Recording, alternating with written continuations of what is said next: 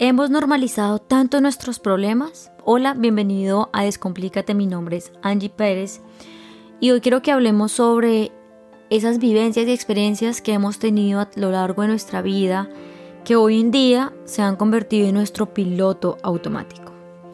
Resulta que la vida, desde que nosotros nacemos hasta que morimos, es un proceso evolutivo en el que realmente nosotros como seres estamos recreándonos y experimentándonos en toda relación que tenemos con las demás personas y seres humanos. Cuando nuestras madres literalmente nos dan a luz y salimos aquí a este plano hermoso, eh, nacemos con una pureza, una tranquilidad, una calma, que es básicamente lo que transmite un bebé, un amor tan puro que a la medida que vamos creciendo se esperaría que mantuviéramos. Pero resulta que al pasar el tiempo, digamos que a través de las experiencias que vivimos, más las personas con las que vivimos, esta pureza, esta calma y todo esto que nos caracterizaba como bebés, se va transformando y va tomando unos colores y unos tonos totalmente distintos a lo que se esperaría que nosotros pudiésemos eh, tener.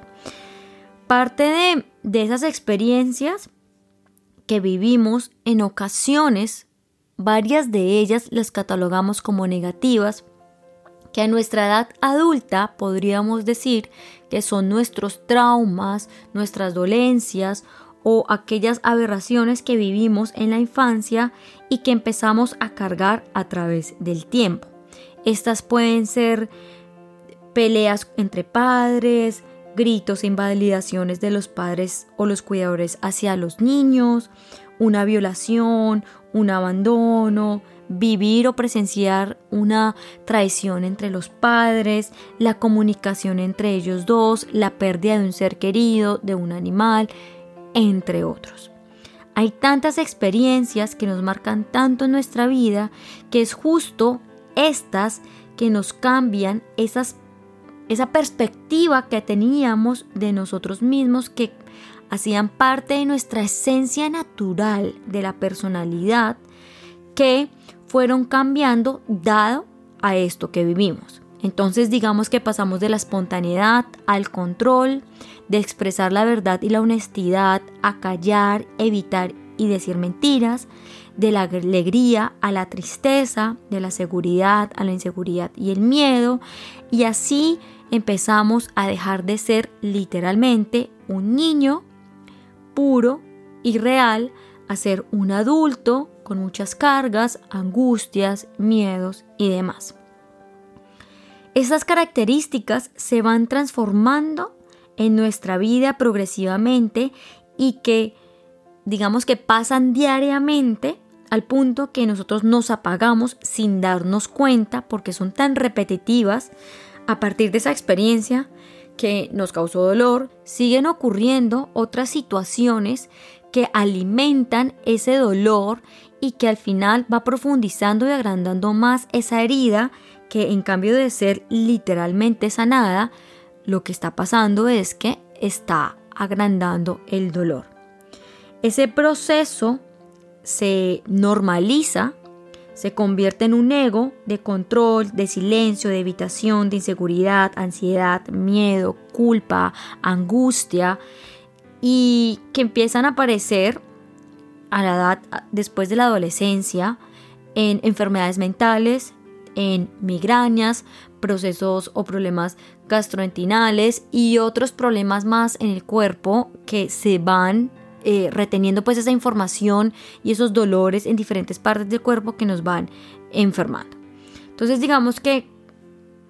es en este momento cuando nosotros realmente nos apagamos, nos dormimos, como decimos hoy en día en el mundo espiritual, que unos están despiertos y otros supuestamente están dormidos,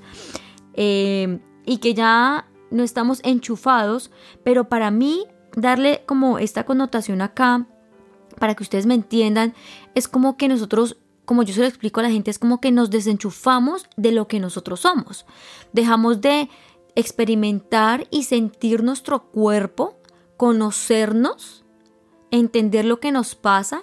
por entregarle eso al mundo y externalizar ese dolor, esa sensación de agobio al mundo que está afuera de mí, olvidando que realmente mi mundo interior es lo que está ocasionando esa, ese revolcón que yo estoy viviendo en este momento. Entonces es ahí cuando empezamos a tomar la medicina, empezamos a buscar el médico, empezamos a culpar al amigo, al colega, porque juzgando y criticando el otro es una forma de evitar contactarnos con eso que nos está pidiendo ayuda y que nos está diciendo de alguna manera que lo tenemos que sanar. Digamos que eh, después de que pasan los días, pasan los años, eh, nosotros entramos como en la rueda del, del hámster, giramos y giramos y giramos tanto que siempre estamos en el mismo punto eh, y que siempre se frecuentan las mismas peleas que pasaron con papá y mamá, pasan a ser con la pareja, pasa a ser con los colegas, en el trabajo, con el amigo, con el extraño, empiezo a ser impulsivo, empiezo a tener un montón de reacciones que afectan directamente mi relación con lo que yo soy y que de alguna manera la vida, a través de estas interacciones con los otros y el universo me están diciendo y me están mandando como una advertencia en el que me dicen por favor empieza a sanar porque si no quién sabe cómo vas a terminar y ya estás en el momento en que tienes las herramientas para hacerlo. Entonces el, universo te dice como empieza a sanar. ¿Y qué es eso de sanar? Es simplemente encontrar la respuesta a esa situación del pasado que te volvió, que te transformó pues del dolor a la tristeza, de la espontaneidad al control y entender qué era lo que tenías que entender en ese momento literal no desde, no desde el dolor y la angustia, sino más bien desde esa luz que te caracteriza, desde el engaño, recordando así el ser que tú eres, ¿verdad? Porque no se trata que cuando tú vives una experiencia, tú te vuelvas más rencoroso, odioso, grosero, angustioso y demás, ansioso, sino por el contrario, tú tengas la confianza en ti mismo para poder comprender que tú eres un ser que se expande, que experimenta, que se reconcilia, que puede aceptar, que entiende, que abraza, que ama y que puede entregarle eso de lo que está hecho, su espontaneidad, su niñez al otro. Entonces digamos que em, obviamente llegar a esta comprensión requiere y se necesita de una madurez del adulto para fijarse en esa herida del niño para que se pueda sanar y que la reacción del niño obviamente pueda depender de la forma en, cómo se aborde y que sea una reacción totalmente distinta. Entonces, ¿por qué normalizamos nosotros nuestros propios problemas? Porque resulta que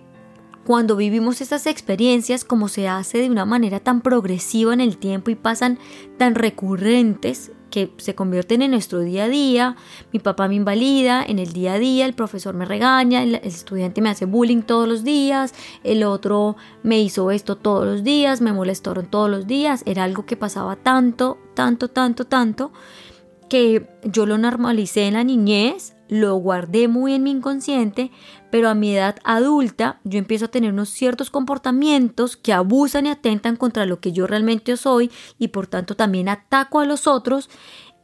Y es así como empezamos a reírnos de los otros, como así también de nosotros mismos, nos saboteamos nuestros propios procesos, engañándonos y diciéndonos mentiras a nosotros mismos, diciéndonos que no somos capaces para crear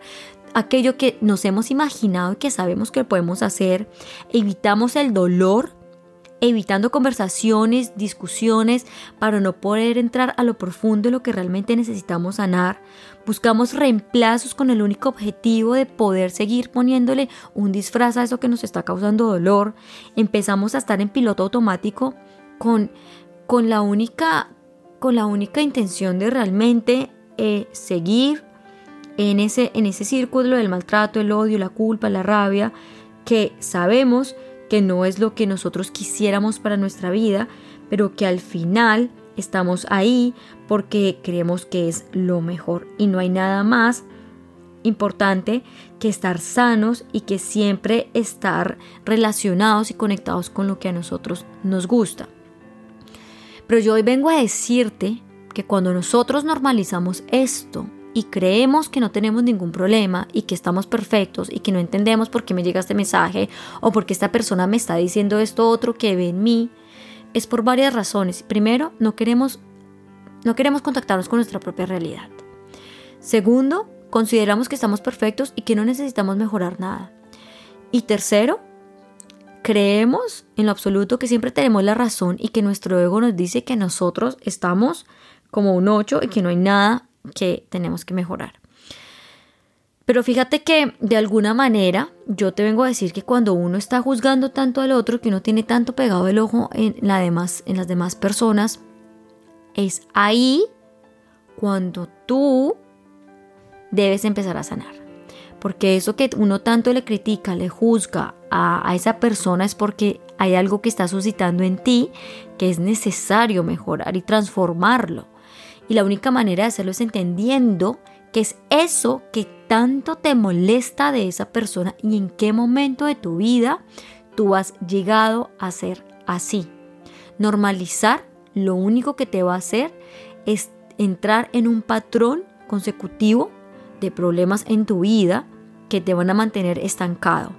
Pero si tú te sales de la norma y empiezas a observar tu vida, tratando de entender cuál es el mensaje amplio que está allí detrás de todo ese dolor, estoy segura que al abrir la puerta todo te va a coincidir y te va a llegar para que tú puedas entender el mensaje real. Dejemos de normalizar el maltrato físico y verbal, la crítica, el juicio de valor,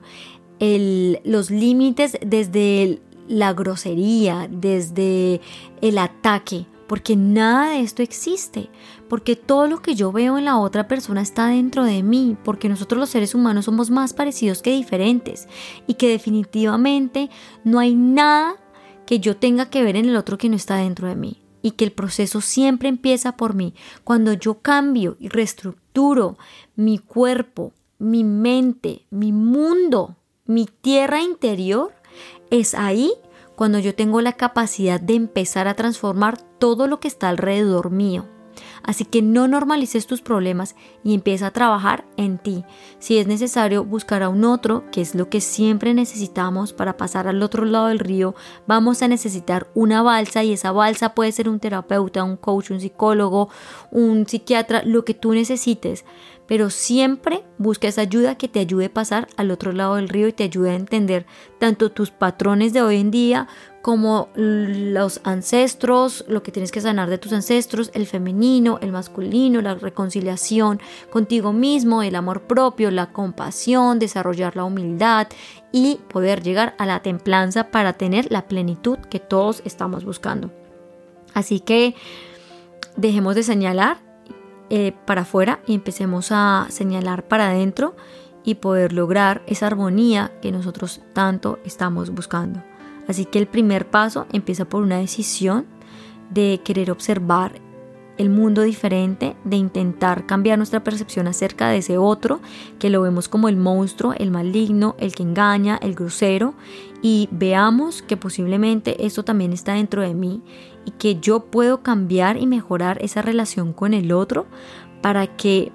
haya armonía y tranquilidad entre los dos. Pero primero, mi tierra interior.